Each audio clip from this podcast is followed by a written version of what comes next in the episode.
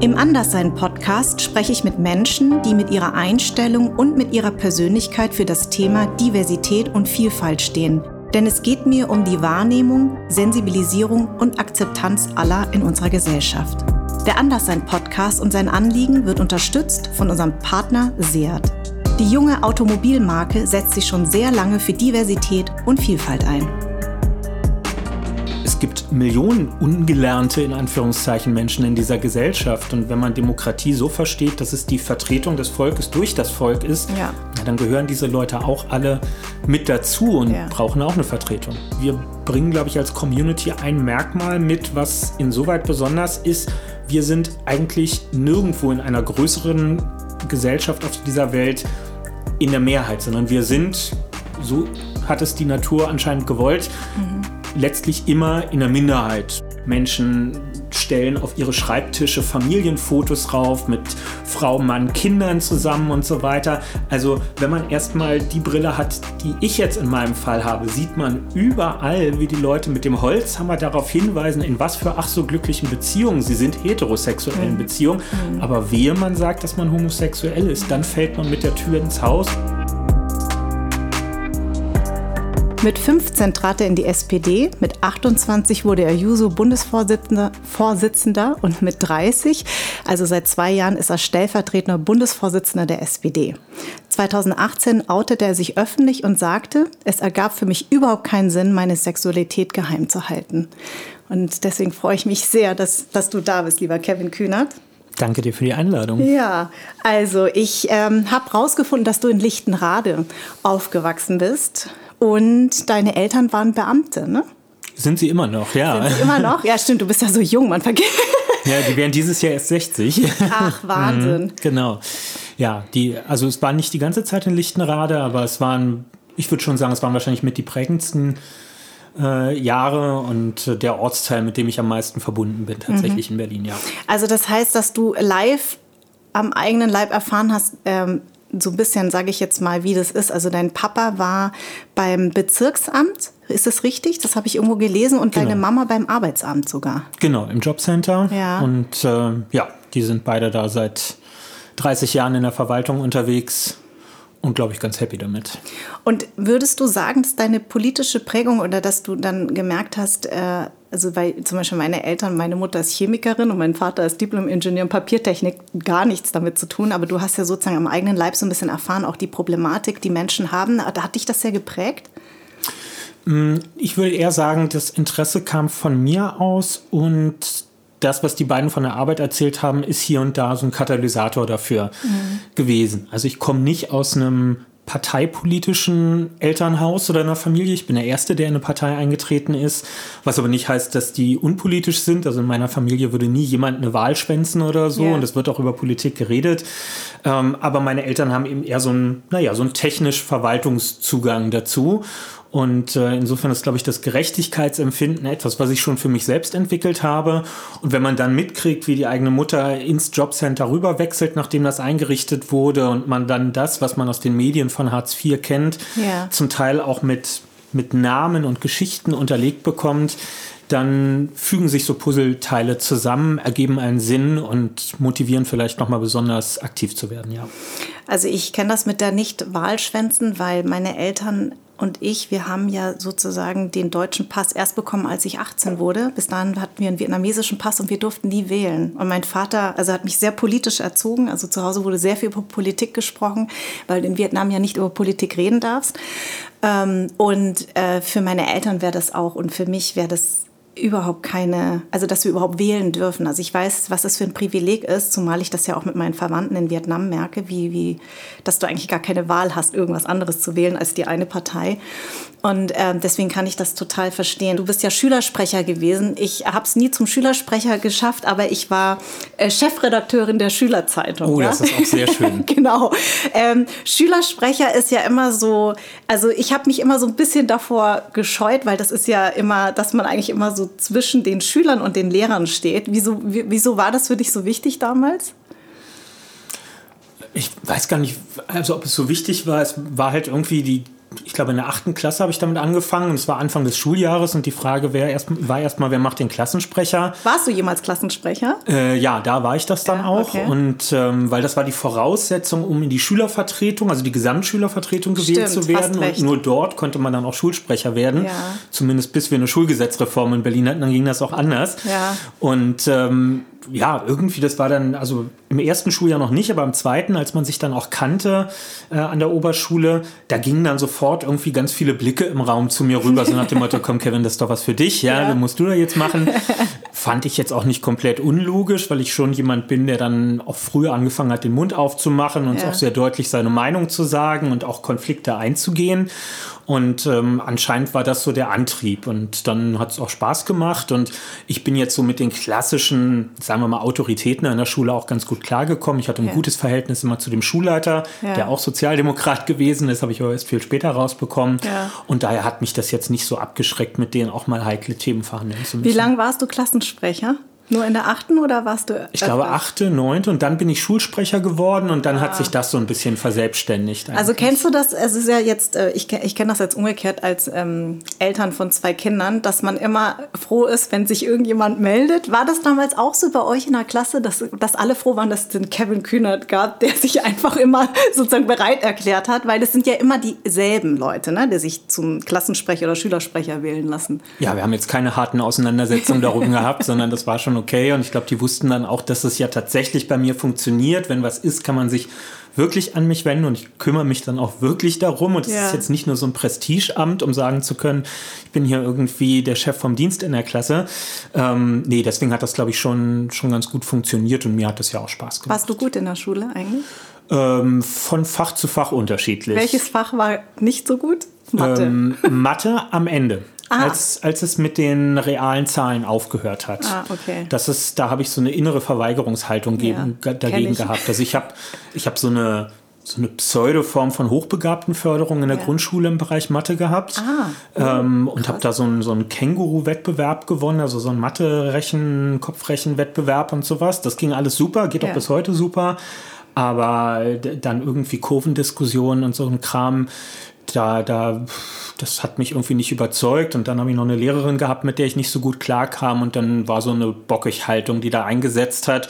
Dann hat dummerweise mir irgendjemand gesagt, ich kann mir vier Ausfälle, also viermal vier Punkte oder weniger im Abi leisten. Ja, und die habe ich solide viermal ausgenutzt. in allen vier Mathe-Grundkursen habe ich die mitgenommen. Was ja. hast du Leistungskurs gehabt? Als ähm, Deutsch Leistungsgeschichte? und Politik. Ah, Deutsch und Politik. Ich hatte Geschichte und Englisch. Mhm. Äh, Mathe habe ich sofort abgewählt, als es ging. Also es, bei mir setzt sofort das Gehirn aus, wenn es um Zahlen geht. Das ist überhaupt nicht meins. Meins war eher so Geschichte. Ich hatte einen ganz tollen Geschichtslehrer. Also das war immer so. Aber ich war echt froh, dass ich das Ding bestand. Ich habe ja bayerisches Abitur. Ne? Ich will jetzt nicht Oha. angeben, aber ein sehr schlechtes bayerisches Abitur. Ähm, ich habe es auch ehrlich gesagt nur gemacht, weil meine Eltern, typisch Vietnamesen, ne? also mindestens Abitur und dann bitte zwei Doktortitel. Habe ich alles nicht gemacht, weil ich wusste schon ganz früh, ich werde Schauspielerin. Aber ich habe mich äh, sozusagen durchs Abi gequält. Ähm, und was ich echt witzig finde, wenn man so über dich liest, äh, dann steht überall, ja, der hat kein abgeschlossenes Studium. Also als ob das eine Voraussetzung für Politiker ist, oder? Also um, um Ja. Politiker zu sein. Also was total. Und ich habe dann rausgefunden, Joschka Fischer hat keine, der hat sogar noch nicht mal. Der hat seine Ausbildung als Fotograf abgebrochen, der hat noch nicht mal studiert. Martin Schulz hat nur eine kaufmännische Ausbildung, Claudia Roth. Also es gibt ja mehrere Katrin Politiker. Göring-Eckert, Paul Ziemiak, Tobias Hans, Genau. Aber, aber wie, also ich meine, die, die suchen ja dann immer nach irgendwelchen. Also es kann ja nicht sein, dass so ein junger Typ daherkommt, ähm, seinen Mund aufmacht. Du bist ja ähm, Klar. sozusagen in all, in all unseren Gedanken gewesen, als es um damals an, um die große Koalition nochmal ging. Ähm, und äh, äh, es ist echt interessant. Also wenn man dich googelt, ist das relativ weit oben. Ja, ist so. Ähm, ich spreche da relativ selten drüber, weil das ist ja immer so ein bisschen doof, da über sich selber zu reden, Ja. weil ich bin ja der, der Gegenstand der Debatte Ja. und was ich bin befangen, was meine eigene Person angeht. Aber wenn ich jetzt mal so nach, nach etwas mehr als drei Jahren in der Öffentlichkeit oder als Person des öffentlichen Lebens äh, Bilanz ziehe, dann würde ich sagen, also es kommt häufig, äh, meistens eher so hintenrum, nicht direkt. Und aus ganz unterschiedlichen Gründen. Also Einerseits tatsächlich die Leute mit dem Standesdünkel, die irgendwie mhm. finden, wer kein abgeschlossenes Studium hat, äh, hat bitte in so wichtigen Bereichen wie Politik machen nichts zu suchen. Die würden das, glaube ich, tatsächlich auch gegenüber einer Reinigungskraft oder so genauso vertreten. Ja, da geht es mhm. einfach, das ist dann mehr so ein aristokratisches Verständnis von Politik machen. Also die ja. Bestgebildetsten sollen irgendwie die Geschicke des Landes führen. Dann gibt es die Leute, die, ähm, denen es ums Thema Unabhängigkeit gehen, die sagen, naja, wenn der nichts richtig gelernt hat, dann muss der ja immer sein ganzes Leben lang Politiker sein, weil der ja sonst nirgendwo mit irgendwas sein Geld verdienen also kann. Also machen sich Sorgen um dich sozusagen. Ja, na, vor ja allem nett. bezweifeln sie dann, dass man sozusagen nach, wirklich nach freiem Gewissen Entscheidungen in der Politik treffen kann, weil ich muss ja angeblich immer so entscheiden, dass ich das Mandat behalten kann, weil ich ja sonst keine Absicherung so, habe. Ach so, oh Gott, so muss man, also so, ja so um wird das Ecke dann gedacht. konstruiert. Ah, ich frage okay. mich nur immer jetzt, wir haben ja zuletzt gerade erlebt, wer sich halt alles schmieren lässt Ja. im Mandat, das sind die meistens die Leute mit den besten Abschlüssen, ja, mit Ja. noch einem Doktortitel Ja. und einer gut laufenden Anwaltskanzlei und die Ja. können dann doch am Ende den Hals nicht voll genug kriegen. Also es kommen ganz unterschiedliche Motive zusammen, die da vorgetragen werden. Wieder jemand anders sagt, na ja, wer das Studium nicht zu Ende bringt, hat gezeigt, dass er keine Ausdauer hat im Mhm. Leben und so. Ja, dann gibt es den Klassiker, der hat noch nie gearbeitet, was einfach, also das ist nun wirklich erstunken und erlogen, weil ich seit ich Abi gemacht habe, immer mein eigenes Geld verdient habe. Du warst sogar drei Jahre im Callcenter. Ja, natürlich. Und das zeigt ja letztlich auch, natürlich gibt es Möglichkeiten, auch ohne eine abgeschlossene Ausbildung zu arbeiten. Ähm, das muss ich ja mit mir selber ausmachen, ob Richtig. ich mich da irgendwelchen Lebenschancen beraube. Aber ich habe ja nun lange genug gezeigt, dass ich für mich selbst äh, sorgen kann.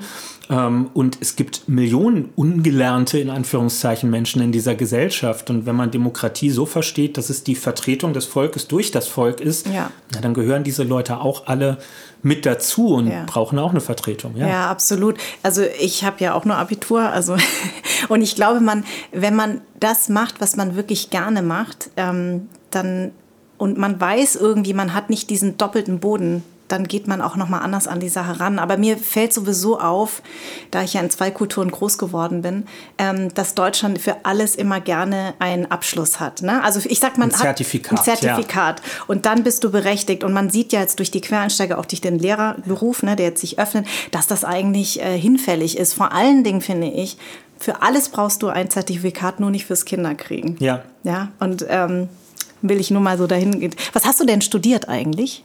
Ich habe erst Publizistik und Kommunikationswissenschaften studiert. Ja. Ähm, das war damals mit dem Ziel, Journalismus zu machen. Warum Ähm, hast du es nicht gemacht? Warum, also hat, du hast es ja irgendwie unterbrochen und hast ja dann ähm, äh, Politikwissenschaften Genau, studiert. ich habe dann später umgesattelt. Genau. Also der, der Wunsch, Journalismus zu machen, der war schon ganz lang, ganz groß. Ja. Und ich glaube, wenn es bei der Politik nicht, also wenn da irgendwann mal von eine Bremse so, so, Ja. sozusagen gekommen wäre, dann wäre es auch dahin gegangen. Ich habe mich aber nicht gut vorher informiert. Ich habe Mhm. wirklich immer gedacht, um Journalismus zu machen, muss man so ein journalismusnahes Studium abgeschlossen haben. Wenn man sich heute mit, also wenn ich mich heute mit den vielen JournalistInnen unterhalte, mit Mhm. denen ich zu tun habe, die Lebenswege sind ja so bunt, wie sie nur sein können. Absolut. Also die meisten Leute haben einen ganz anderen Hintergrund und Genau. irgendwann über komische Wendungen im eigenen Leben den Weg in den Journalismus gefunden. Ähm, hätte ich das damals gewusst, hätte ich das wahrscheinlich sein lassen und hätte erstmal irgendwas ganz anderes nochmal studiert. Ich habe zum Beispiel auch ein freiwilliges soziales Jahr erstmal nach dem Abi gemacht. Wo? Ähm, Im Kinder- und Jugendbüro in Steglitz-Zehlendorf hier Ah, in Berlin. okay. Ähm, das ist so ein, so ein Jugendbeteiligungsprojekt gewesen. Also wir haben Spielplätze mit Fünfjährigen zusammen geplant. Wir haben, äh, ich habe Schülervertretungswochenendseminare geteamt und so weiter. Also Beteiligungsprozesse auf ganz unterschiedlichen Ebenen. Das war so mein Leidenschaftsthema, was ich noch aus, aus der Schülervertretungsarbeit selbst mitgenommen habe. Und das war goldrichtig, ja, weil das ein, ein richtig praktisches Jahr war. Man konnte sich ein bisschen äh, ausleben und man konnte auch noch mal ein bisschen konkreter ein Gefühl dafür kriegen, wo will ich eigentlich hin, was treibt mich an, weil ich hatte das jetzt vorher nicht so, also nicht wie diejenigen, die seit dem achten Lebensjahr sagen, ich will Pilot werden und das dann noch nicht mehr ändern. Also ich fand die Erfahrung super. Ich bin trotzdem skeptisch, was Pflicht angeht. Äh, auch da wird ja total Weil- unterschiedlich argumentiert. Ja. Ne? Also d- manche sagen, das hast du jetzt nicht gemacht, aber manche sagen ja, ja, ja, die jungen Leute, die sollen hier auch mal was für die Gemeinschaft tun. Mhm. Da sagen uns ja alle Statistiken, das ist nicht das Problem. Die meisten jungen Menschen engagieren sich Mhm. irgendwo oder sind bereit dazu. Das Problem ist häufig eher die Zeit. Ja, diese Hyperbeschleunigung, also Ja. Abi jetzt nach zwölf Jahren, Genau. Bachelor, Master Masterstudium in fünf Jahren husch husch durchs Studium durch, ja. alles schnell verwertbar machen auf den Arbeitsmarkt und so. Wo bleibt der Raum, Erfahrung zu sammeln? Genau, ja? Nehmen genau. wir das genau. eigentlich ernst, dass Bildung ja nicht nur eben ein Qualifikationserwerb, ein Zertifikatserwerb für den Arbeitsmarkt ist, sondern dass es ja da um was Übergeordnetes geht. Also in jedem mhm. Schulgesetz in Deutschland gibt es immer so eine Präambel und da stehen dann ganz pathosgeladene Worte drin. Wir wollen selbstbewusste, kritische, reflektierte junge Menschen erziehen, die selbst urteilen und, und die Verhältnisse hinterfragen und so. Aber wo schaffen wir denn eigentlich wirklich Raum in unserem Bildungssystem, ja. dass man sich damit beschäftigen kann? Ne? Ja, also ja. ich will jetzt nicht eine Welt wie vor 50 Jahren kopieren, aber das, was so ein paar Ältere aus den 68er Zeiten erzählen, dass die Uni nicht nur ein Ort ist, wo man studiert hat, sondern ein Ort der Begegnung. Ist, das ist der Blick mhm. über, einen, über einen Tellerrand, Tellerrand gewesen, ja, neue Debatten, neue Menschen, neue Einflüsse kennenzulernen und sich gerne auch von ihnen dann später wieder zu trennen, wenn man sie als untauglich erachtet hat. Das ist, finde ich, irgendwie verloren gegangen. Und ich finde, wer, wer will, dass junge Menschen was machen, und das will ich auch, muss ihnen auch die Möglichkeit mhm. dazu geben, muss ihnen wirtschaftlich die Möglichkeit dazu geben. Das heißt, so ein FSJ sollte mehr vergütet werden als nur mit 300 Euro, wie das im Moment der mhm. Fall ist, ja, mhm. weil das können sich eigentlich nur die Leute gut leisten, die von zu Hause eine Unterstützung haben. Und es muss aber auch Druck aus diesem Kessel rausgenommen mm. werden, dass es auch okay ist, ein Jahr sowas zu machen und ja. dass man nicht sofort auf die Uhr guckt und denkt, ja. oh Gott, wird das mit der Rente am Ende noch was oder ja. fehlt mir das ja? Genau, genau, ja, das finde ich auch. Du bist ja schon mit 15 äh, eingetreten in die SPD. Warum? war relativ pragmatisch, würde ich sagen. Also war jetzt nicht das große, weltumspannende Thema, was mich beschäftigt hat, sondern ähm, Politisierung eben über Schülervertretungsarbeit. Ähm, dann haben wir so ein bezirksweites Projekt gegründet, wo wir dann auch mal Berührungspunkte mit der Kommunalpolitik hatten.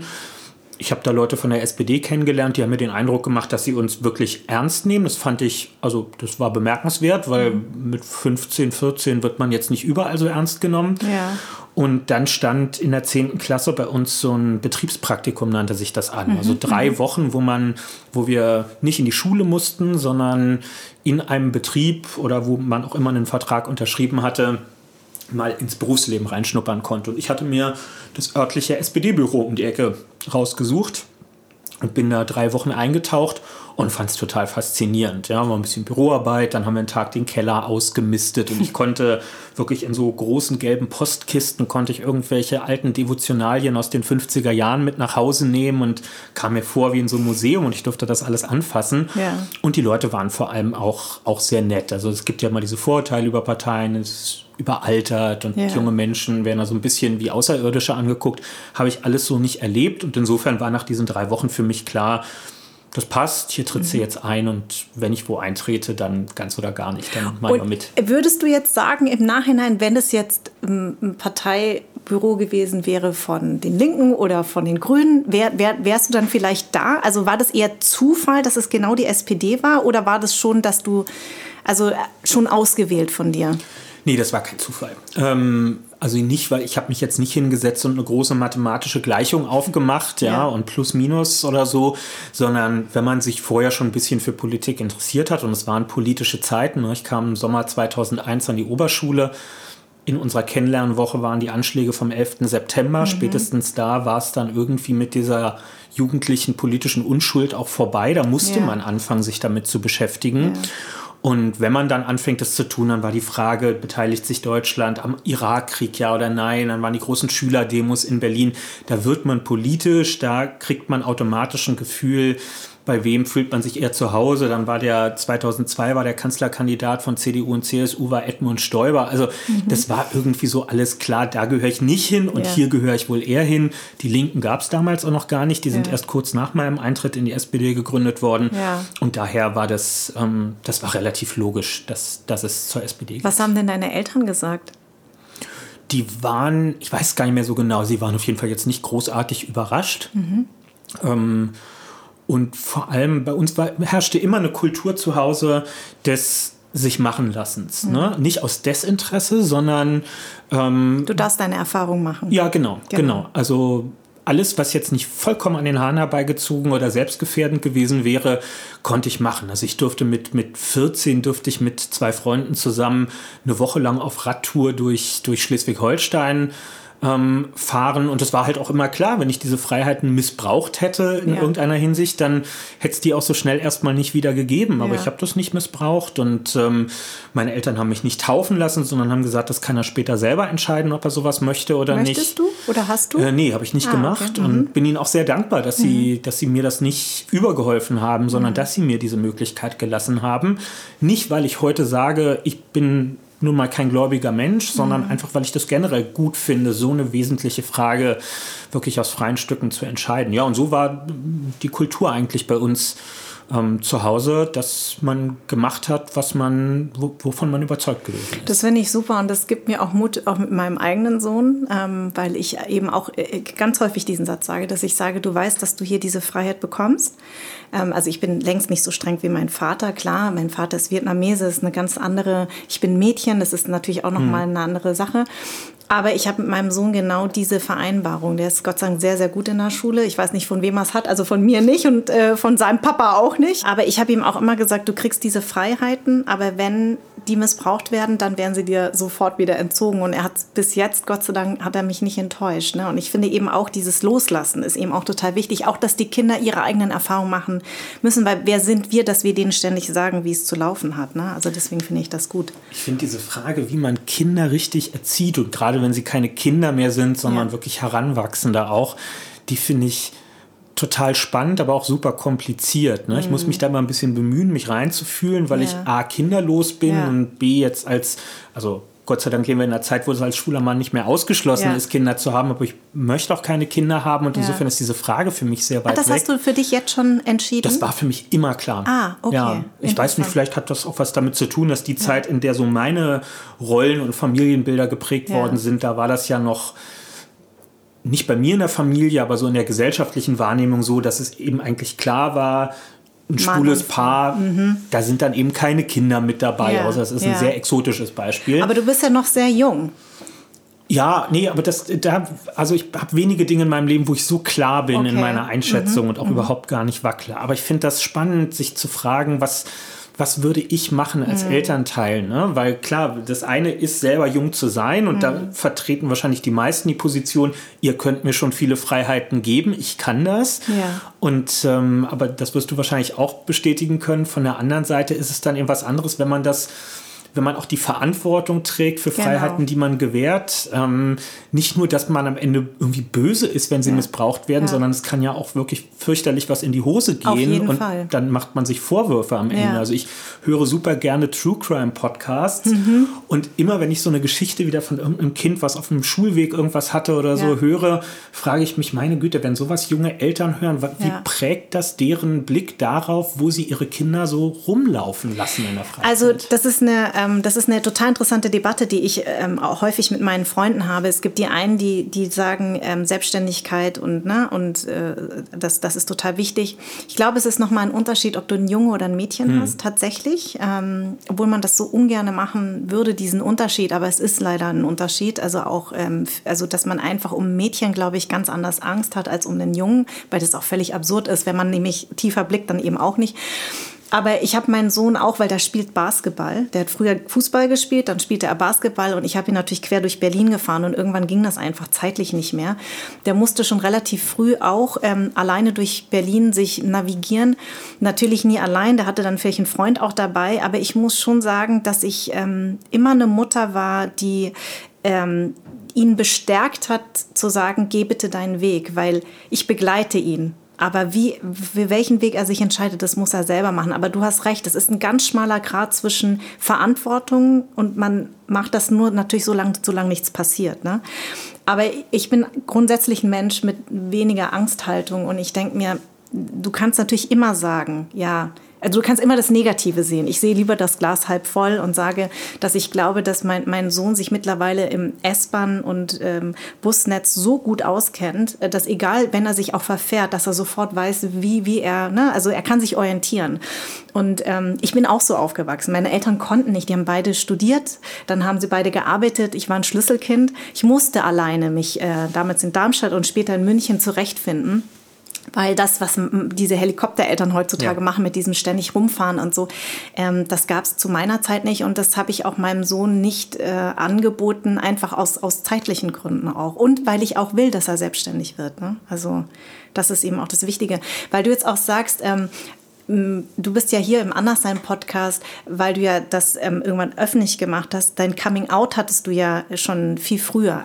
Ähm, und da kam dieser berühmte Satz natürlich. 2001, ne? ja. 2001, da warst du elf.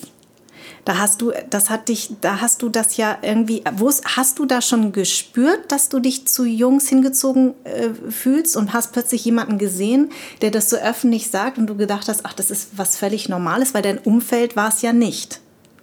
Nee, ich kann das zeitlich überhaupt nicht mehr verorten. Mhm. Also weder die, die, den Zeitpunkt, an dem ich angefangen habe, mich mit meiner sexuellen Identität auseinanderzusetzen, mhm. noch, ich könnte dir nicht mal sagen, wann, wann das Coming Out bei meinen Eltern exakt gewesen ist. Ich kann ja. das irgendwo eingrenzen im Bereich 14, 15, aber ja. ich würde total daran scheitern, das jetzt nochmal zu ergründen. Ja. Und die Bedeutung von Klaus Wowereit ist für mich definitiv eine Retrospektive dann mhm. gewesen. Man hat es natürlich damals mitgekriegt, aber mhm was das eigentlich für ein Icebreaker gesellschaftlich yeah. gewesen ist. Yeah. Ähm, das konnte ich erst einige Jahre später wirklich ermessen. Mhm. Und ehrlicherweise, diese Bedeutung ist ja auch im Verlaufe seiner Amtszeit mit seiner Popularität und seinem Bekanntheitsgrad erst wirklich gewachsen. Also als mhm. er den Satz gesagt hat, war das zweifelsohne aus seiner individuellen Perspektive total mutig, auch, auch keck, würden wir wahrscheinlich in Berlin mhm. sagen, ne? weil das ist ja, kann man ja auch wirklich sagen, ihm ist der Berliner Boulevard hinterher gewesen mhm. und drohte quasi damit ein Zwangsouting vorzunehmen und er ist dem mhm. zuvor gekommen. Aber er war noch nicht regierender Bürgermeister. Er hat das quasi in seine Kandidaturrede auf dem Parteitag eingebaut. Und dass er dann später der Regierende wurde und das insgesamt 13 Jahre auch geblieben ist, das hat ja die Geschichte erst gezeigt. Mhm. Und ich glaube, nur mit ihm, mit seiner Geschichte, mit diesem Teil auch seiner Geschichte, war es, also das war nochmal so richtig der Motor, der, der Düsenantrieb dafür, dass Berlin ja einfach ein, ein Jahrzehnt der maximalen Hin- Wendung zur Welt eigentlich ja. erlebt hat ja. in den frühen Nullerjahren. Du sagst ja, du kannst es nicht mehr richtig äh, verorten. Ich habe aber in irgendeinem Interview gelesen, dass du gesagt hast, du hast aber erst mit deiner Mutter drüber gesprochen oder ja. beziehungsweise hat deine Mutter dich angesprochen. Ich meine, Mütter, wir Mütter spüren das ja sowieso. Ähm, war, ich meine, und ich weiß ja, ähm, also über Sexualität mit seinen Eltern zu sprechen, also für mich als vietnamesisches Kind noch viel schlimmer, weil da wird gar nicht über Sexualität gesprochen. Aber trotzdem ist es ja irgendwie was Unangenehmes. Trotzdem habt ihr ja ein sehr, sehr, sehr offenes, du hast ja gesagt, dein, dein Elternhaus, du hast ein sehr offenes Elternhaus gehabt, aber du hast ich, wenn das so stimmt, hast du nur mit deiner Mama gesprochen, deine Mutter mit deinem Vater. Also den, ja. den, den direkt, die direkte Konfrontation mit deinem Vater bist du erstmal aus dem Weg gegangen. Ja, aber nicht aus Angst vor der Konfrontation, mhm. sondern also erstmal war das, das, ich fand das einfach emotional irgendwie anstrengend, ja. äh, diesen Prozess. Ja, nicht, also mir war vollkommen klar, dass meine Eltern keine homophoben Menschen mhm. sind und mhm. dass auch spätestens nach zwei Tagen irgendwie alles tutti äh, sein wird. Ja, und dass jetzt einfach irgendwie die übliche Portion Aufregung sozusagen gibt. Ich bin auch noch ja. Einzelkind, naja, ja. und was dann halt alles immer so kommt. Ja. Und, ne, also ist alles gar nicht ausgesprochen worden, aber man fragt sich ja dann selber, oh weh, haben sie sich jetzt auf die Enkelkinder gefreut mhm. und jetzt gibt es mhm. vielleicht gar keine am Ende und so. Also man macht sich ja selber mehr eine Platte, als es die Eltern dann tatsächlich machen.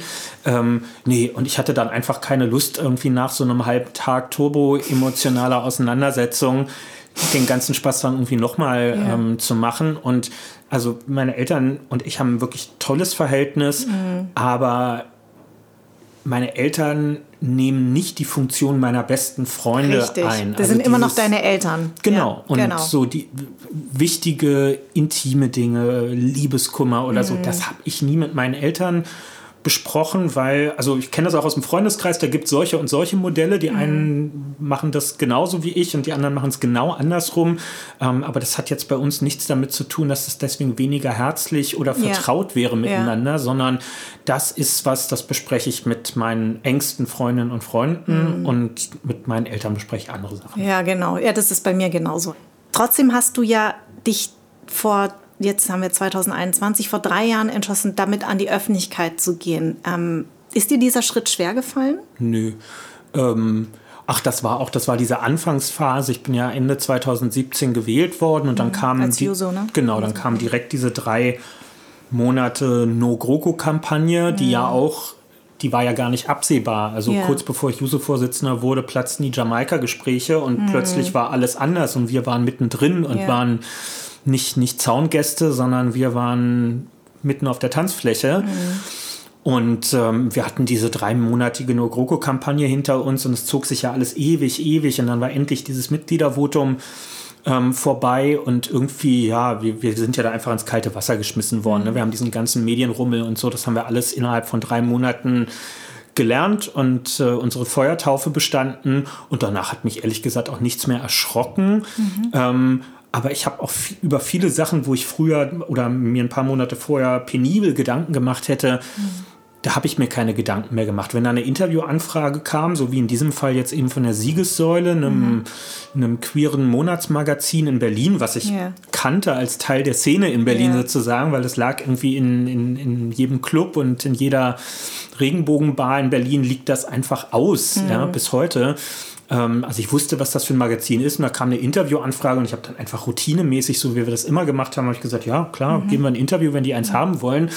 Und dann saßen wir mit dem Redakteur zusammen und neben politischen Fragen, die gestellt wurden, sprach er mich dann irgendwann darauf an, weil die kannten mich auch, also so groß ist die Szene dann auch nicht, dass man yeah. sich nicht mal begegnet wäre.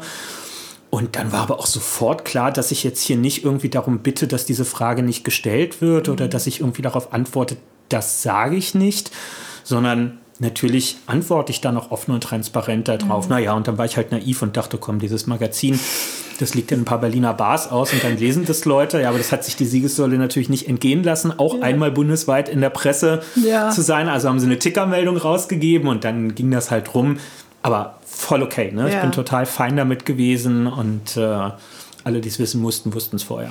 Jetzt hat ja, ähm, also jetzt müssen wir erstmal eine Sache klären hier. Du bist ja auch Fußballfan. Ich bin äh, glühender Hertha BSC-Fan. Das tut du bist, mir leid. Für äh, ja, du bist Arminia Bielefeld. Wie auch immer, du als Berliner zu Arminia Bielefeld musst du mir gleich klären und FC Bayern-Fan. Mhm. Wie kann man bitte also, eh gut, ich, äh, mein, mein halbes Herz schlägt ja auch für Dortmund, deswegen könnten wir schon mal nicht Fußball miteinander gucken. Also, weil mein Vater ist leider auch der war früher Leverkusen-Fan, wie auch immer der auf Leverkusen, Dankeschön, das Gesicht habe ich auch immer, jedem, dem ich das erzähle, sagt, wie, wie kann denn ein Vater Leverkusen-Fan sein? Er kann mir bis heute das nicht erklären. Ich bin also sehr ähm, Fußball und Politik interessiert aufgewachsen, also Sportstudio und Sportschau war immer ne? Programm bei uns zu Hause. Und seit äh, Pep Guardiola ist mein Vater FC Bayern-Fan. Das heißt, wir können nicht mehr zusammen Fußball gucken. Es geht nur noch ähm, mit der Hertha so ein bisschen, aber wenn Bayern gegen Dortmund, das geht gar nicht. So, jetzt musst du mir aber das bitte mal erklären. Wie wird man in, warum ist man Bielefeld-Fan? Also wie kommt man dazu? Und Bayern-Fan? Ja, als ganz, Berliner. ganz unterschiedliche Geschichten. Also Bayern ist wirklich ist so die Kindheitsprägung aus ja. den 90ern. Ähm, als Hertha-Fan weißt du ja, das ging erst relativ spät, äh, 98 mit der Bundesliga los. Mhm. Und ähm, insofern meine wirklichen Kindheitsjahre, ne, wo, wo so die kleinen Steppkes anfangen, das erste Mal sich ein Trikot von einem Verein zu wünschen, ja. da hatten wir keinen Bundesligisten in Berlin. Das heißt, für mich hat Profifußball übers Fernsehen stattgefunden. Ja. Naja, und was lief immer im Fernsehen? Bayern. Bayern ne? Damals mhm. war ja auch noch sehr viel frei empfangbar. Das heißt, ja. man konnte immer ran am Wochenende auf Sat 1 gucken und dann natürlich Sportstudio und unter der Woche war Pokal oder Champions League und es war alles irgendwie auch frei zu empfangen. Ähm, und dadurch war der Bezug zu Bayern. Und es war ja ein bisschen mehr auch noch down to earth, als das vielleicht heute der Fall ist. Ne? Die handelnden Personen waren zwar ähnliche, damals häufig noch auf dem Platz, diejenigen, die heute im Umfeld unterwegs sind, ja. aber eine Mannschaft, in der Mehmet Scholl gespielt hat und ein Vicente Sarazu gespielt mhm. hat und so. Und, und Brazzo. Ein Brazzo mhm. und ein Cleansy und so. Mhm. Und Giovanni Elba natürlich ja. über allem drüber. Das war einfach eine turbosympathische Truppe. Das hat das Spaß stimmt. gemacht. Ja, das war, ähm, es war auch immer der Verein, wo klar war, ja, die haben irgendwie ein dickes Festgeldkonto, aber sie haben es halt auch tatsächlich aus eigener ja. Arbeit heraus sich erschaffen und nicht ja. durch irgendeinen Scheich oder weil sie mhm. sich hoch verschuldet haben oder so. Und das hat mir immer Respekt abgenötigt. Mhm. Naja, und wie das dann so ist, wenn man einmal so ein bisschen Sympathie für einen Verein hat, dann kann man die trotz aller Vollidioten, die da zum Teil später so rumlaufen, kann man die nicht einfach wieder, wieder ablegen. Ja. Ähm, aber es ist schon distanzierter heute. Und deswegen war dann auch immer so die Suche nach einer anderen Heimat äh, fußballerischer Art. Also ich, ich gucke jeden Sport. Ne? Ich komme eigentlich aus dem Handball. Das ist die, die Sportart, die ich selber gespielt habe. Aber ähm, natürlich kommst du als, als sportbegeisterter Mensch, als Mannschaftssportbegeisterter Mensch nicht an Fußball vorbei. Ja. Und ähm, ja, Bielefeld, das ist so eine, so eine Hopping-Leidenschaft gewesen. Also ich bin, habe einen Freundeskreis von Leuten, die auch super gern sich einfach alle Sportevents angucken. Und dann sind wir halt nach dem Abi, sind wir ein paar Wochen im Sommer mit so einem Quer durchs Land-Ticket von der Deutschen Bahn rumgefahren, jeden Abend in einem anderen Stadion. Irgendwo Oh, wird, irgendwo wird immer Fußball gespielt. Das Das, ist ja das stimmt. Schöne. Ja. Ja. Irgendwo gibt es immer am Dienstagabend ein Nachholspiel in der Regionalliga Nordost, Südwest, keine Ahnung. Und dann waren wir halt auch mal abends auf der Alme in Bielefeld und ich habe mich sehr schockverliebt in dieses Stadion und bin dann immer mal wieder hin und ja, wenn man dann erstmal so eine Verbindung aufbaut, ich bin ein begeisterungsfähiger Mensch, dann steigere ich mich da auch rein und dann Ah, das heißt, wir können gut zusammen Fußball gucken. Ich Ja, bin ja auch total. so. Genau. Ich, also Und- ich, ich, und, ich, und man kann mich immer glücklich machen mit einem Fußballticket. Ne? Ja. Also da bin ich immer sofort dabei. Also wir tatsächlich war es mal eine Zeit lang äh, so, dass mein Mann, mein Mann und ich, wenn wir verreist sind, ähm, hat er mich einfach nur glücklich machen können, indem er in dem, in dem jeweiligen Ort mir einfach mal Ja. ein Ticket kauft, weil ich finde, beim Fußball merkt man einfach, wie auch ein Land tickt oder Ja. die Menschen dort. Und ähm, ich kann das total nachvollziehen.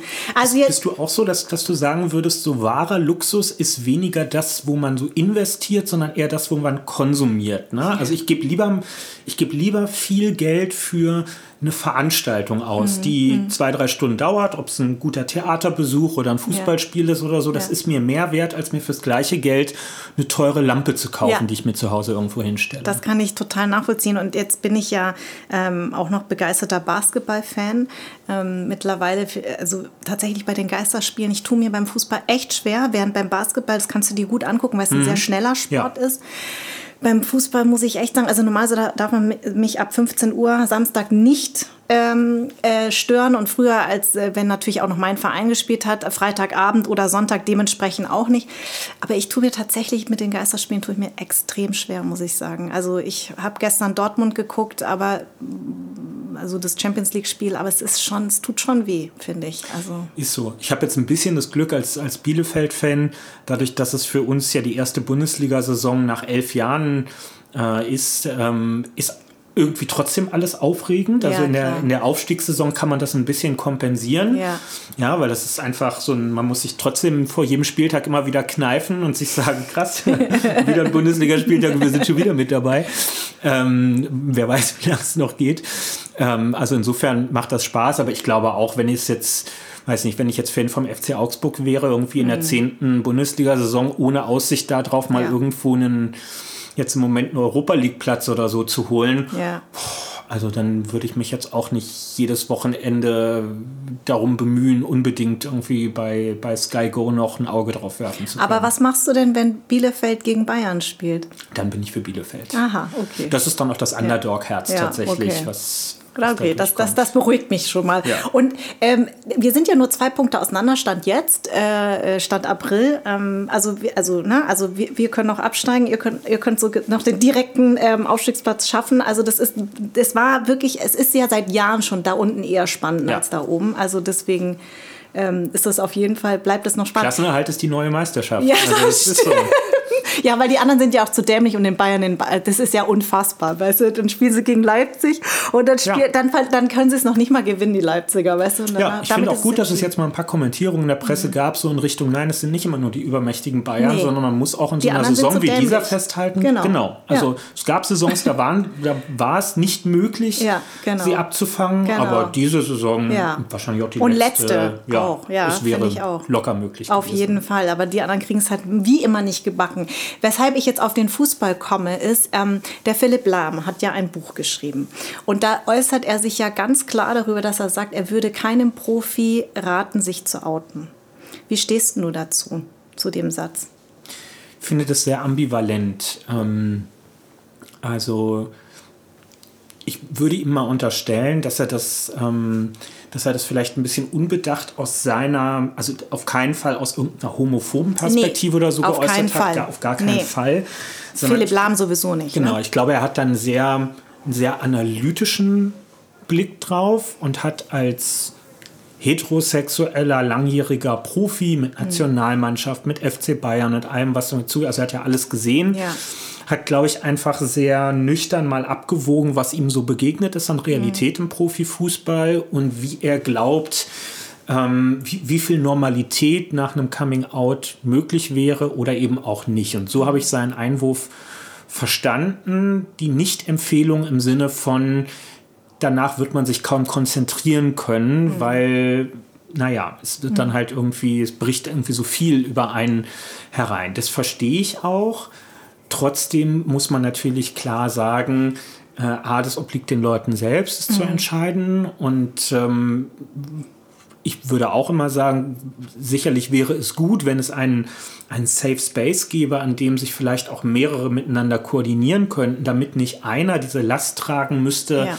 irgendwie das, das White Unicorn zu sein, ähm, was dann voranschreiten muss, weil das ist ja tatsächlich auch meine Befürchtung. Es, es geht ja vielleicht gar nicht mehr im Jahr 2021 so sehr um die Angst, dass äh, die, die großen homophoben Sprechchöre aus der Kurve kommen. Ich glaube, mhm. das wäre tatsächlich in den meisten Stadien nicht der Fall. Aber es kann ja auch eine Belastung sein, nach jedem Spiel immer wieder Auskunft geben zu müssen. Richtig. Als sie da den Eckball geschossen haben und nah an der Fankurve waren, haben sie was gehört? Hat mhm. jemand was gesagt? Ja, das ist ja, wenn man nur noch durch diese Brille betrachtet wird, wenn man gar nicht mehr als einer von 22 Spielern, sondern als der eine queere Fußballspieler betrachtet wird, ja, der immer so ein bisschen nochmal so Sonderhilfestellung quasi bekommen muss, dann kann einen das ja auch wahnsinnig machen, weil die sind, Leute sind in einem Hochleistungsbereich unterwegs und brauchen eigentlich volle Konzentration auf ihr Kerngeschäft und sollen nicht noch in so einer halben Vermarktung daneben unterwegs sein. Jetzt muss man ja sagen, ähm, weil das Thema Rassismus ja vor allen Dingen auch in meinem Podcast, ähm, darüber spreche ich ja mit Betroffenen und ich bin ja selbst Betroffene.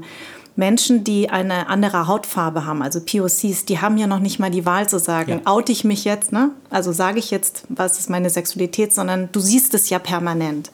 Und wir sehen ja auch im Fußball, da hat sich ja was verändert, ne? Also dass da wird dagegen angegangen. Ähm, es gibt Beispiele, wie damals ähm, auch ähm, ähm hier äh, Boateng, der damals ne, in, in, in Mailand vom Platz gegangen ist und die ganze Mannschaft ist mitgegangen. Das kennen wir auch hier, dass hier dagegen angegangen ist. Irgendwann muss, müssen wir auch dahin kommen, dass man sagt, was deine Sexualität ist, wen du liebst, das muss doch völlig in Ordnung sein.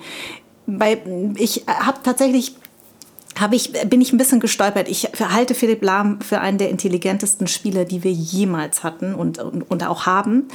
Ähm, ich weiß natürlich ein bisschen, was er meint, aber trotzdem ist es so, er hat ja vor dem Druck der Kabine, also er hat ja noch nicht mal von den Fans da draußen mhm. gesprochen, sondern er hat vor allen Dingen gesagt, wir sind ein Mannschaftssport, Testosteron gesteuerte Jungs. Ähm, und, ähm, und ich, ich denke mir dann so, Mensch, also irgendwann muss man doch so weit sein, dass jemand sagt, ja, aber wenn ich halt nun mal einen Mann oder eine Frau liebe, dann muss das, dann muss das einfach völlig, also das kann nicht Gegenstand der Debatte sein, weil das ist ja eh nicht so wie mit meinem Aussehen. Ne? Tatsächlich, dass jemand sagen darf, also nicht wie Hitzelsberger erst nach der Karriere, ja. sondern ja, ich bin Profifußballer und ich bin schwul. Das muss doch völlig in Ordnung sein. Ja. Ich mache mir da viel Gedanken drüber, weil ich, mhm. also einerseits weiß ich natürlich, dass ähm, ich jetzt beispielsweise als als homosexueller Mann in meiner speziellen Fallkonstellation, ne, mhm. als weißer Mann in einer Wohlstandsgesellschaft und so weiter, ähm, dass ich jetzt sicherlich bei den Gruppen, die wirklich hart von Diskriminierung betroffen bin, persönlich nicht weit vorne mhm. mit dabei bin. Aber wir, wir bringen, glaube ich, als Community ein Merkmal mit, was insoweit besonders ist. Wir sind eigentlich nirgendwo in einer größeren Gesellschaft auf dieser Welt in der Mehrheit, sondern wir sind, so hat es die Natur anscheinend gewollt, mhm. letztlich immer in der Minderheit. Ja. Nach Statistiken irgendwo im Bereich 5, 6 Prozent oder ja. so, irgendwas in dem Dreh. Das heißt, wir, wir stellen nirgendwo, außer vielleicht in unseren eigenen Clubs und Bars, die es ja genau aus diesen Gründen auch gibt, die Norm dar, mhm. sondern wir, und deswegen outen wir uns ja mhm. auch, mhm. müssen immer signalisieren, wir gehören nicht zu dieser 95% Norm, sondern zu diesen anderen 5%.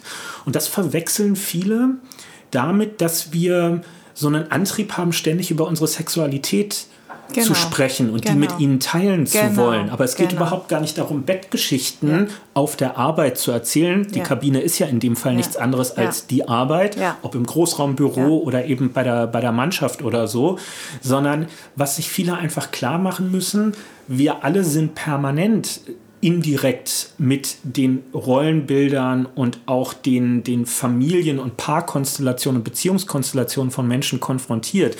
Wir sehen auf der Straße Paare, die Händchen miteinander halten, Menschen stellen auf ihre Schreibtische Familienfotos rauf mit Frau, Mann, Kindern zusammen und so weiter. Also wenn man erstmal die Brille hat, die ich jetzt in meinem Fall habe, sieht man überall, wie die Leute mit dem Holzhammer darauf hinweisen, in was für ach so glücklichen Beziehungen sie sind, heterosexuellen mhm. Beziehungen. Mhm. Aber wehe man sagt, dass man homosexuell ist, mhm. dann fällt man mit der Tür ins Haus und mhm. zwingt anderen etwas angeblich auf, was doch lieber im Privaten bleiben sollte. Aber ja. es ist verdammt nochmal nicht privat. Ja, ja, genau. Und das, das was du sagst, deswegen ähm, habe ich mein Anderssein Podcast auch dieses Jahr geöffnet, eben für die LGBTQI Plus äh, Community, weil was ich immer wieder erstaunlich finde, mit jedem Gespräch, was ich führe, fühle ich mich betroffen. Also, ne, also dieses, genau was du sagst, ich bin in, immer in einer Minderheit. Ich trage sozusagen mein Äußeres immer mit mir. Ich bin immer gefährdet, ja. Ich werde immer darauf angesprochen. Man möchte eigentlich, genau wie mit seiner Sexualität, sowas, ähm, sowas Selbstverständliches haben, ne? Das ist was ganz Natürliches. Aber man wird häufig auf Dinge reduziert ähm, und wird immer wieder darauf hin, also wird immer wieder auf sein, auf sein Aussehen reduziert. Und da, darauf hat man überhaupt keine Lust, ja. Und ähm, wen du liebst, ist da eigentlich auch scheißegal. Aber es ist eben in, in also äh, hier die Schauspieler haben sich ja gerade erst in der, im SZ-Magazin haben sich Act ja, out, ne, ja. Act Out, haben sich zusammengeschlossen, was ich total toll finde. Und ich finde es immer noch erschreckend, dass ähm, viele meiner Kollegen, von denen ich weiß, dass sie queer sind, dass sie das überhaupt nicht nach außen tragen können, weil sie Angst haben, keine Rollen mehr zu bekommen, ja. weil sie Angst haben, dass die Gesellschaft das nicht akzeptiert. Also Kate Winslet hat es gerade in einem Interview vor ein paar Tagen gesagt, dass allein sie fast ein halbes Dutzend Kollegen vor allem kennt, mhm. die ähm, Sorge vor einem Coming Out haben und das genau. seit vielen, vielen Jahren geheim halten gegen ihren eigentlichen Willen. Und ja. das ist eben auch noch Teil der Realität. Ja? Da geht es nicht mehr darum, unbedingt sich an Leib und Leben bedroht zu fühlen. Nee. Aber es ist eben auch die Frage der beruflichen Chancen, wo werde ich noch besetzt am Ende? Genau. Bin ich dann festgelegt auf eine bestimmte Rolle? Und ja, das sind auch alles relevante Fragen, die mhm. da am Ende reinspielen. Also, wenn du jetzt Philipp Lahm treffen würdest, was würdest du ihm sagen? Ich, ich finde es schwierig, darauf was zu erwidern, weil das ist also gerade diese Bezugnahme auf die Kabine, mhm. das ist ja ein Mikrokosmos, in dem kennt er sich viel besser aus, als ich mich mhm. auskenne. Und mhm. jetzt können wir natürlich lang und breit sagen, wie wir uns die Realität in einer Kabine wünschen. Ja. Aber du musst sie ja erstmal so nehmen, wie sie im Schnitt ist. ist. Und mhm. hin und wieder kriegt man ja Eindrücke. Wir haben das am Anfang der Corona-Zeit gesehen, bei mhm. deinem Verein aus der Kabine, ja. Das ja. Äh, ist jetzt auch nicht alles so optimal gelaufen. Nein, und leider der Torwarttrainer hat leider sich jetzt auch sehr, sehr unglücklich. Ähm, also ich bin, ich bin froh, Absolut. dass der suspendiert wurde. Also das geht überhaupt nicht. Also der hat äh, nochmal, um es zusammenzufassen, über den Torwart in, ähm, äh, bei RB Leipzig, das ist auch ein ungarischer Landsmann, er ist selber Ungar, hat er einem ungarischen Magazin ein Interview gegeben und hat gesagt, ähm, dass er, dass der ähm, Kollege hier in, in Leipzig sich engagiert in der, ähm, für die homosexuellen, äh, für die homosexuelle Community und das kann er überhaupt nicht nachvollziehen. Also das ist jetzt nur mal ganz runtergebrochen. Ne? Da genau, noch viel die mehr Flüchtlingspolitik gesagt. in die Europa sei der Untergang genau, der genau, Zivilisation genau, hier genau. und so weiter. Genau, ja, ja, das ist schon,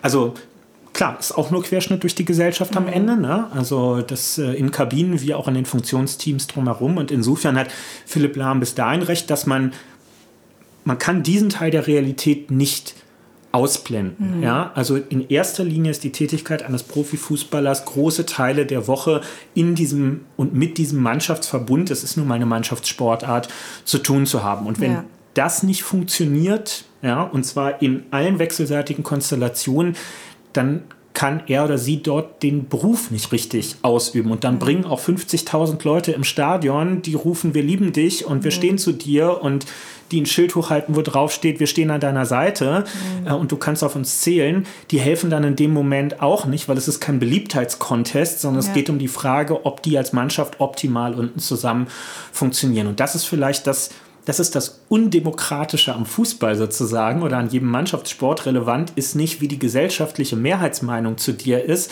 sondern relevant ist, und zwar egal, ob wir über Rassismus, über Homophobie äh, oder über was auch immer sprechen, relevant ist die Frage, ähm, bist du gleicher unter gleichen innerhalb der, der Mannschaft, in der mhm. du spielen sollst? Oder wird dort einen, einen Unterschied ähm, gemacht. Ja, weil das sehen wir ja letztlich.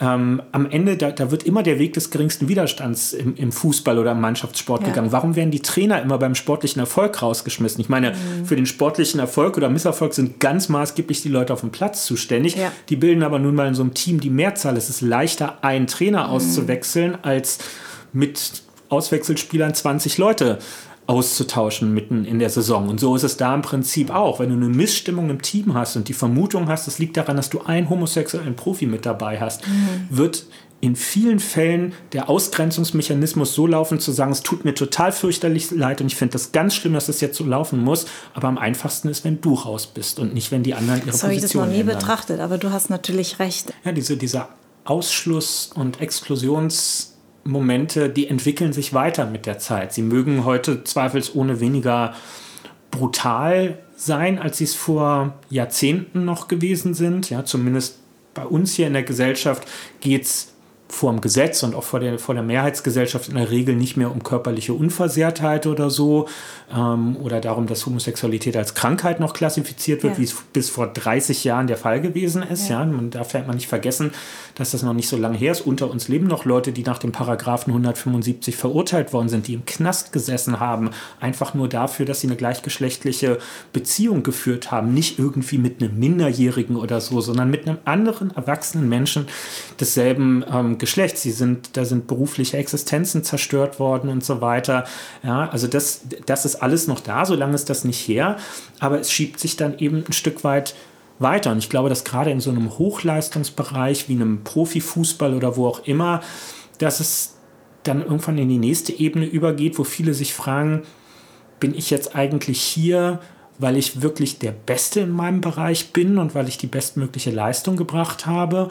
Oder weil ich so ein bisschen hier als, als Diversity Testimonial mhm. benutzt werde. Da wird man ja ganz ungerecht gegenüber sich selbst manchmal. Ja. Ne? Und ich kann das alles eloquent zurückweisen, warum das so nicht stimmt. Aber natürlich lassen viele das trotzdem an sich ran, wenn dann mhm. auch gesagt wird, na ja, und jetzt der Kühnert, dann hat er sich da irgendwie, hat er sein, sein öffentliches Coming-out nochmal gemacht, weil er hatte Angst nach der No-GroKo-Kampagne, dass nicht mehr genügend Aufmerksamkeit da ist. Jetzt muss der eine neue Sau durchs Dorf treiben, ja, als wäre das irgendwie Spaß bringt und, genau. und persönlich Gewinn bringt, ähm, das dann auch noch mal eine Runde durchzumachen. Äh, aber trotzdem macht das natürlich ja. was, was mit einem und bleibt Also es gibt, es gibt einen äh, Profi-Volleyballer, der spielt hier in Berlin auch, ein Amerikaner, der sich als queer geoutet hat. Ähm, das habe ich dann im Zuge der Recherche dann gelesen ähm, und der sehr gut damit fährt. Er hat aber auch gesagt, dass es vor allen Dingen natürlich möglich ist, weil er in Berlin spielt. Ne? Es hat natürlich auch viel damit zu tun, wo spielst du, wo, wo, also wo befindest du dich. Ähm, wenn du jetzt natürlich, ähm, keine Ahnung, ich will jetzt überhaupt kein, keine Stadt jetzt irgendwie ähm, ähm, benennen, aber... aber Polen hat zum Beispiel eine sehr starke Volleyballliga und mhm. ja, das genau. ist jetzt kein Vorurteil, wenn man sagt, da dürfte genau. es schwieriger sein. Oder in Ungarn, ja. um das nochmal ähm, äh, darauf zurückzukommen. Und ähm, er ist Amerikaner und hat das vor zwei Jahren öffentlich gemacht und das finde ich total toll. Also das ähm, gibt natürlich auch ein bisschen Mut und, und er hat sehr gute äh, Erfahrungen damit gemacht. Man muss natürlich jetzt aber auch sagen, Volleyball ist ein bisschen was anderes nochmal als Fußball. Äh, in Fußball, bei Fußball, es gibt ja auch 80 Millionen Bundestrainer hier, ne, die alles wissen, besser wissen und das ist da tatsächlich wahrscheinlich ein, ein schwieriges. Also die Kleinigkeiten, ne? Fußball ist ein Kontaktsport, das ja. ist einfach, ja, ja, das klar. macht dann psychologisch mit manchen doch nochmal irgendwas äh, fass mich nicht an, genau. jetzt, oh, der ist der irgendwie komisch gefallen, ja. so, hm, Na, und hat das jetzt was zu bedeuten? Dann ja. geht ja bei einigen immer sofort gleich das ganz große Kopfkino. Ja, genau. Und, und vor allen Dingen, was mir aufgefallen ist, weil mein Sohn ja mit äh, sechs Jahren schon Fußball gespielt hat, wie viel Sachen man benutzt, so, ne? Es ja. war ein schwuler Pass ja. oder, ne? Also solche, oder jetzt, jetzt benimm dich wie, wie, wie, ein Mädchen, ne? Wird ja. ja auch häufig gesagt, wenn die hinfallen. Das ist schon krass. Also wie die Sprache Sprache ist ja eh verletzend und prägt ja. Aber wie eigentlich homophob auch der Fußball, also die Sprache im, im Fußball ist. Klar, ne? man lässt, man teilt die, die Mannschaft und lässt sie in zwei Teams gegeneinander spielen. Die Verlierermannschaft muss so rosa Überzieherleibchen anziehen. Ganz häufig genutzt tatsächlich, mhm. ja, als, als Bestrafung, weil die dann irgendwie sich damit unwohl fühlen oder doof aussehen, ja. Wahnsinn. das ist das ist so tief drin ja. einfach in vielen. Ich glaube, wenn man manche darauf anspricht, die könnten gar nicht richtig erklären, warum genau sie genau. das machen, sondern das sind so tradierte Muster, genau. die sind aufgenommen ja. und die werden in so einer gewissen Weise weiter transportiert ja. und dann häufig natürlich vorgetragen mit diesem, nein, natürlich ist das hier kein Problem, ja, und ich würde jetzt auch nicht vermuten, dass die irgendwie gleich das Messer aus der Tasche mhm. rausholen mhm. oder so, aber natürlich kultiviert man das so schon weiter, auch wenn man es vorgeblich gar nicht möchte. Genau, und das ist so ist mit dem Rassismus auch. Ne? Ja. Also, man, also pra äh, Sprache prägt einfach unglaublich. Was ich dich gerne fragen würde, ich weiß gar nicht, ob das äh, richtig ist, und zwar gab es mal bis vor kurzem noch ein Gesetz, wie man ähm, Homosexualität austreibt. Stimmt das oder habe ich das irgendwo nur falsch gelesen? Nein, es, ähm, es gibt äh, sogenannte Konversionstherapien. Das ja. heißt, das bieten irgendwelche Schamanen und Scharlatanen Amerikaner an. Ja. Die nehmen viel Geld dafür, dass, ähm, dass man quasi in so einer in so einer rituellen Austreibung wird dann quasi versucht, dir die Homosexualität auszutreiben oder was auch immer ausgetrieben werden soll. Ähm, ich lache jetzt, äh, hat mehr was Kompensatorisches. Es ist in der Praxis natürlich überhaupt nicht zu lachen. Es ja. tritt ähm, sehr häufig so im Umfeld von, von sehr radikalgläubigen Gruppen ja. auf, völlig unterschiedlichster Glaubensrichtungen, ja, wo das dann versucht wird, so die Leute in die Richtung zu drängen. Und was vor allem schlimm war, es war bis vor einiger Zeit noch möglich, möglich, das mit Kindern und Jugendlichen Boah. und Jugendlichen vor allem auch machen zu lassen. Und zumindest das ist jetzt in dieser Wahlperiode abgeschafft worden. Ja, also bei Spahn, ne? Minderjährigen ne? genau, genau geht das da nicht mehr. Das war, war man mhm. sich auch schnell einig, dass wir das abschaffen. Ähm, und das ist ein wichtiger Schritt, aber das mhm. muss generell muss das letztlich vom Markt ja. äh, so, so ein Angebot, weil das nichts Gewerbliches sein sollte mit etwas, was wir gesellschaftlich 0,0 als Problem erachten und erachten sollten. Ganz mhm. im Gegenteil, ähm, darauf ein Geschäftsmodell aufzubauen, ja, mit den Ängsten, die Leute mitbringen, weil sie vielleicht aus einem familiären Umfeld kommen oder einem, einem Glaubensgemeinschaftsumfeld, wo sie so geprägt worden sind. Das ist schon ein Päckchen, was schwer genug ist, was sie da tragen müssen und sich ja das dann noch zunutze zu machen in einem, in einem wirtschaftlichen Sinn und sich dafür bezahlen zu lassen, da irgendwelche Quacksalberei an denen vorzunehmen, das ist doppelter Missbrauch letztlich, der da stattfindet. Ja, ja, psychisch und, und finanziell noch dazu. Ja. Was, was ich noch mal gerne erwähnen würde, ähm, was mich sehr fasziniert hat, du lebst in einer WG, das habe ich dich ja anfangs, bevor wir angefangen haben, ja gefragt, äh, hier in Schöneberg. Äh, war das, äh, ist das ein Modell, was du dir, ähm, was du dir, weil du dir das nicht leisten konntest am Anfang oder weil du dir das gewünscht hast, weil man da nicht alleine ist? Weil WG ist ja schon, und ihr seid ja zu dritt, ne? mhm.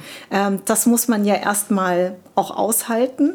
Das hätte man gar nicht gedacht, dass du in einer WG lebst. Ähm, hast du dir das so also das war am Anfang war das ein ganz klassischer Kostenaspekt, ja. ne? Also ja. irgendwie erste erste Wohnung, die man sich nicht mehr mit den Eltern geteilt hat. Ja. Ähm, und wie gesagt, ich habe seit dem Abi immer selbst gearbeitet. Also mhm. Also es war jetzt auch war halt so viel Zeit, wie noch neben dem Studium so blieb. Also es war jetzt auch nicht irrsinnig viel Geld zur Verfügung und ja, war ein günstiges WG-Zimmer. Wir haben mit der Wohnung großes Glück gehabt. Und ähm, ich da lebst da auch, du bis heute? Ja, ah. ja, seit neun Jahren oder so mittlerweile.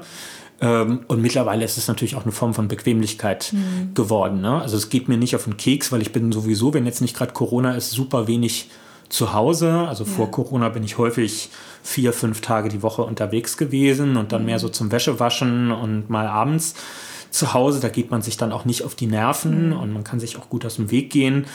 Ähm, und daher habe ich jetzt nie diesen Drang verspürt. Und mir sind einfach diese materiellen Sachen, also ne, wir hatten es vorhin, mir sind Erlebnisse sind mir wichtiger als irgendwelche Besitztümer oder, ähm, oder so, so Statussachen. Also ich, ja.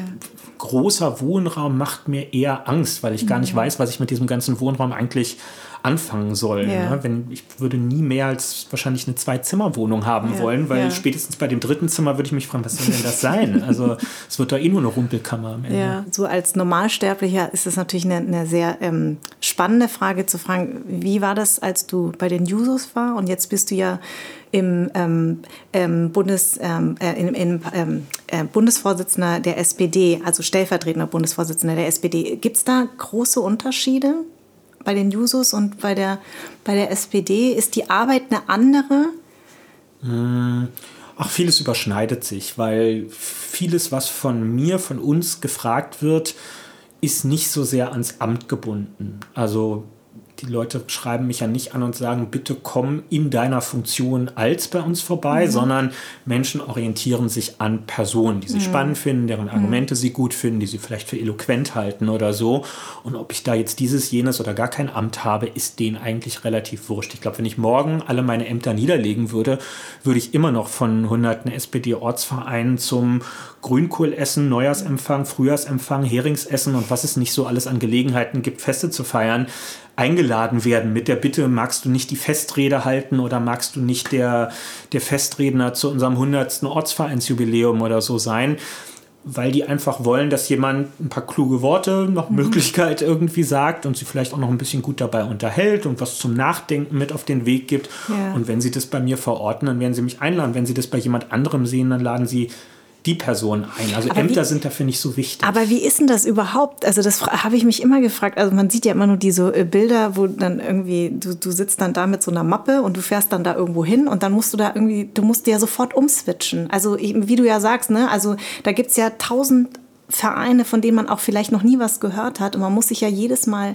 äh, darauf vorbereiten. Hast du das Gefühl, dass auch in den letzten Jahren vor allem dein Kurzzeitgedächtnis wahnsinnig schnell funktioniert, dass du sofort weißt, also, weil das stelle ich mir wirklich am, am schwierigsten vor, mhm. wie so ein Popstar, der jeden Tag woanders ein Konzert ja. gibt und sich aber daran erinnern muss, ah, in welcher Stadt bin ich, in welchem Land ich mache so kleine Spiele mit mir selber. Ich glaube, das kennen fast alle aus dem Alltag. Also in, in so Leerlaufmomenten fängt man ja an, sich selbst zu beschäftigen. Viele mhm. kennen das, wenn sie über eine bestimmte Formation von Gehwegplatten laufen, dass man mhm. versucht, einen bestimmten Rhythmus zu laufen und die Schrittfolgen so zu setzen, dass das irgendwie passt. Ja, oder du darfst die weiße Linie am Radweg nicht berühren oder so. Ja. Also so, so, diese, diese Gamifizierung des Alltages. Ja. Ähm, und so mache ich das auch. Ich fordere mich dazu heraus, mir möglichst viele Namen zu merken. Also den Überraschungseffekt bei den Leuten zu schaffen, wenn ich an den Ort wiederkehre, wo ich ganz stinknormale Parteimitglieder treffe, die überhaupt nicht davon ausgehen, dass ich mich daran erinnere, wie sie heißen. Mhm. Und dann die zu überraschen und zu sagen, Mensch, Monika, schön dich mhm. wieder zu sehen. Mhm. Ähm, hat's geklappt mit eurem Sommerfest letztes Jahr oder so, weil ja. ich mich noch an den Smalltalk erinnere, ja. den man dazu geführt hat. Das sind so Sachen, ähm, da, da fuchse ich mich rein. Ja? Also da nicht einfach drüber hinwegzugehen, sondern wirklich was aufzugreifen. Wichtig ist halt, dass man sich für ja, wie man früher hätte man gesagt, für Land und Leute interessiert, klingt so ein bisschen altbacken, aber darum geht es ja, ja, ja letztlich. Du ja. darfst es nicht, du kannst das auch nicht als Last empfinden. Wenn du es als Last empfindest, jeden Tag neue Leute zu treffen, ihre Geschichten zu hören, einen Punkt, den du schon 150 Mal diskutiert hast, nochmal zu diskutieren, weil dein Gegenüber ihn gerade zum ersten Mal diskutiert, das nicht als belastend zu empfinden, ist Voraussetzung dafür, Politik zu machen. Also Lust an Debatte, an Standpunkten, auch an Wiederholungen, ja. ähm, an Unterschiedlichkeit, kulturellen, regionalen Besonderheiten, die man mitnimmt das ist irgendwie wichtig und da habe ich Lust drauf. Ja, ich bin einer, wenn ich in der Bahn sitze, ich fahre gerne mit der Bahn, ich gucke immer raus. Also ich das ist das Schöne von der Bahn auch gegenüber dem Flugzeug. Beim Flugzeug, das ist ja ein bisschen wie Beam. Man geht über die Wolken und kommt ja. wieder runter und man hat diesen Prozess des Reisens, wie Landschaften, wie Kulturlandschaften sich verändern, kriegt man nicht mit. In der mhm. Bahn sieht man durch jeden Ort, wo man durchfährt, die Gewerbestruktur, die Gebäudestruktur, die Landwirtschaftsstruktur, die sich ja. ändert und man kann Rückschlüsse auf die Menschen vor Ort ziehen. Und da muss man Fable für haben, wenn man Politik machen will. Und ähm, was mir auch auffällt bei euch Politikern, weil ich ja häufig politische Veranstaltungen auch moderiere, ihr könnt ja so auf den Punkt reden, dass man eigentlich immer danach klatscht. Lernt man sowas? Ich glaube, manche lernen das. Ich habe da, glaube also ich würde sagen, ich habe da ein bisschen Glück gehabt. Ja. Ähm, und natürlich das Learning by Doing. Ne? Genau. Man kriegt das ja viel mit.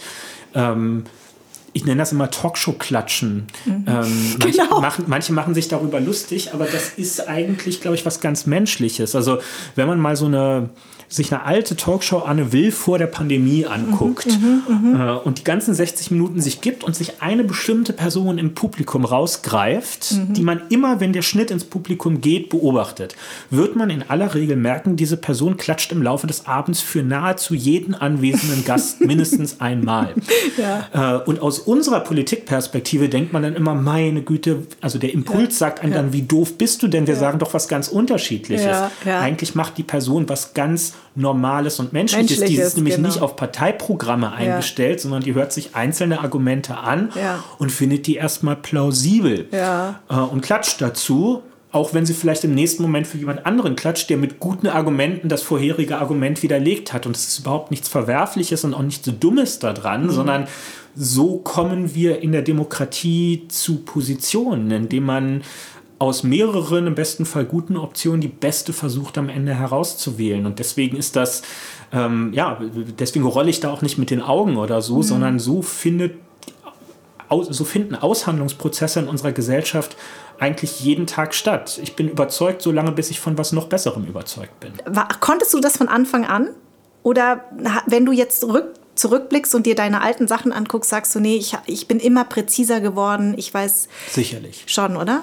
das schon, aber ich glaube, ich bin also ein bisschen Glück habe ich schon gehabt. Mhm. Ne? Also ein bisschen, bisschen, was ist aus dem Talent, Talent einmal, ja, genau. also finde ich jetzt auch gar nicht. Nee, das ist ganz normal. Also Talent musst du ja haben. Genau, also das, so, also das, wo soll es denn sonst ist da schon, schon, ja. schon raufgekleckert.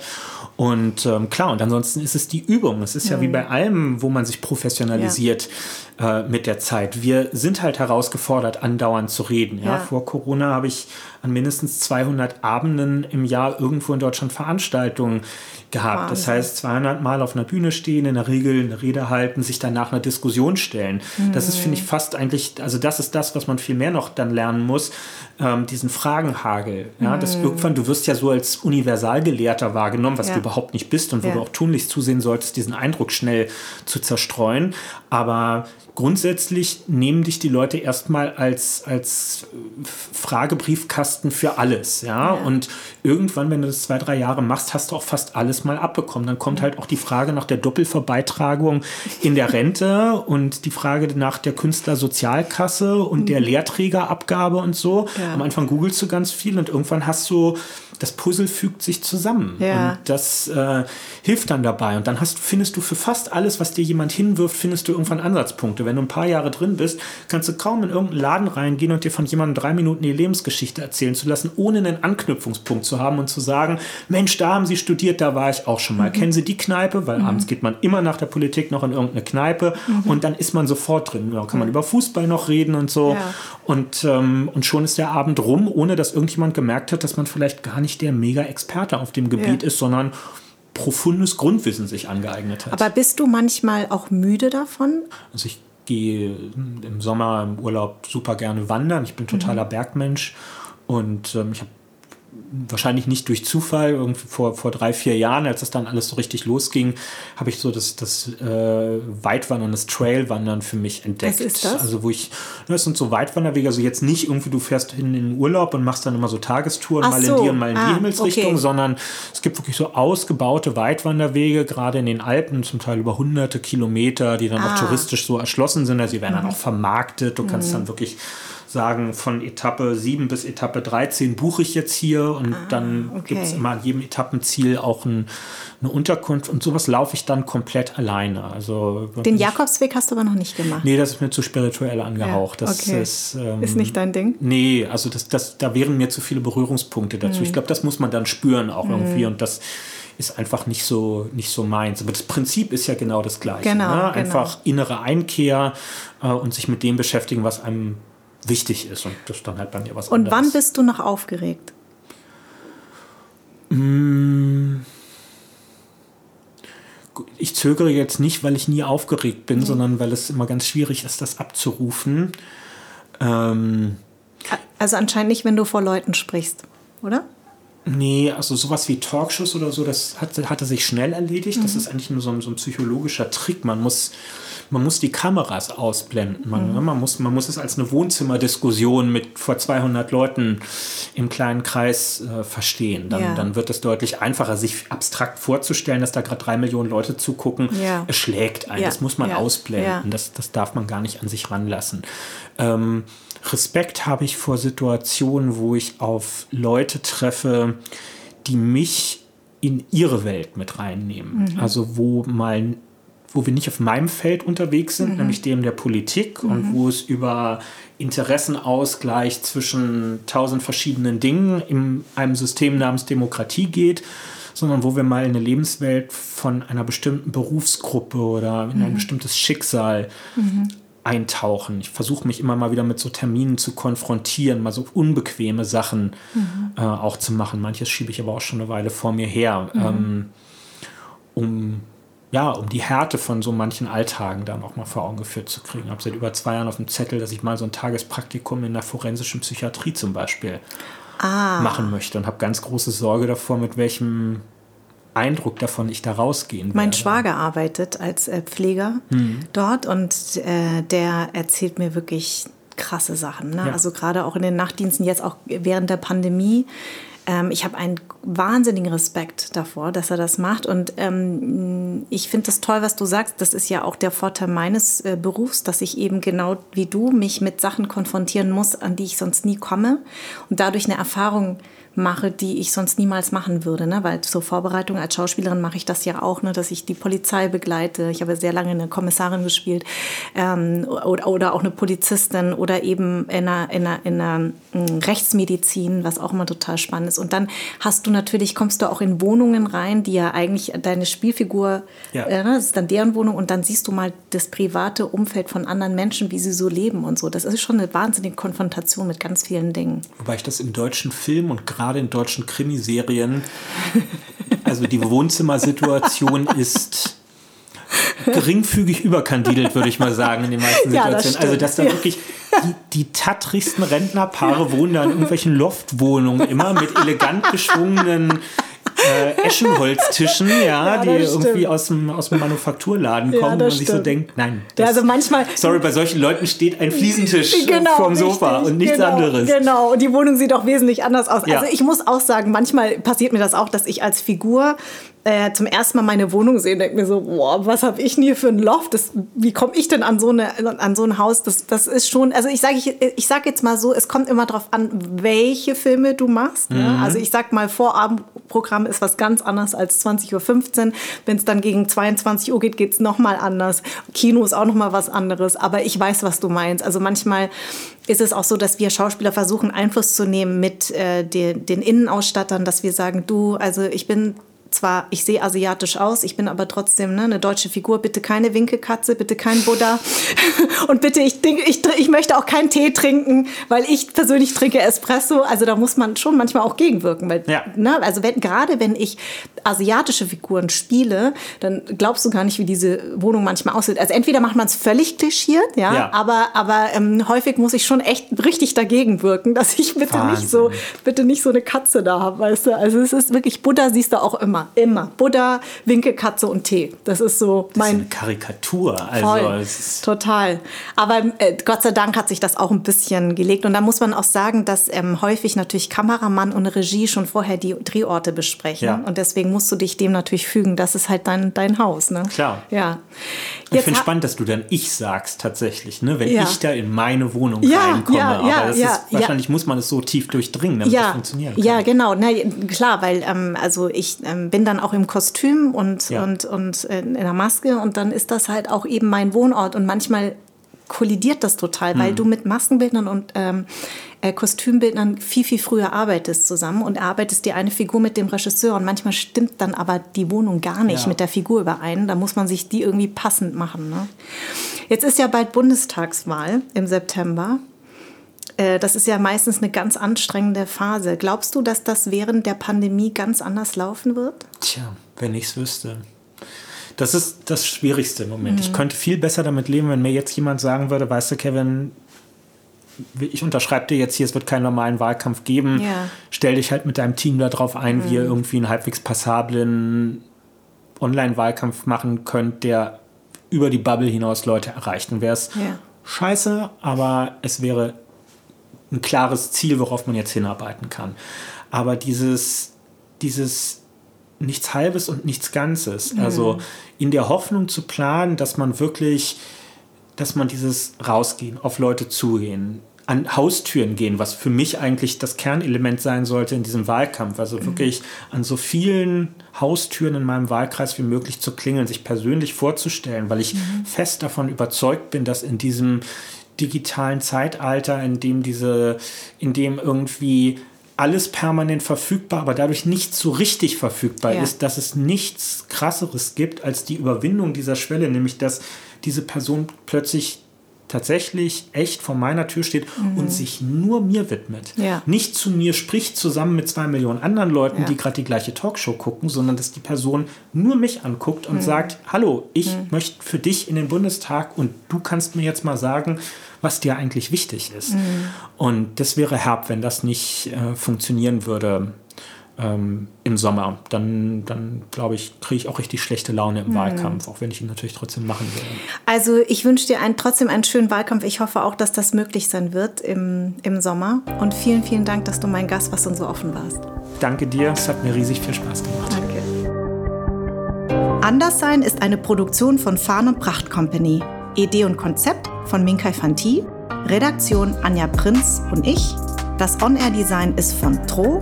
Musik Perry von den Beethovens. Ton und Schnitt Philipp Zimmermann und Anja Prinz. Und mein Dank geht an Seat, die Amano Group und an alle, die diesen Podcast unterstützen.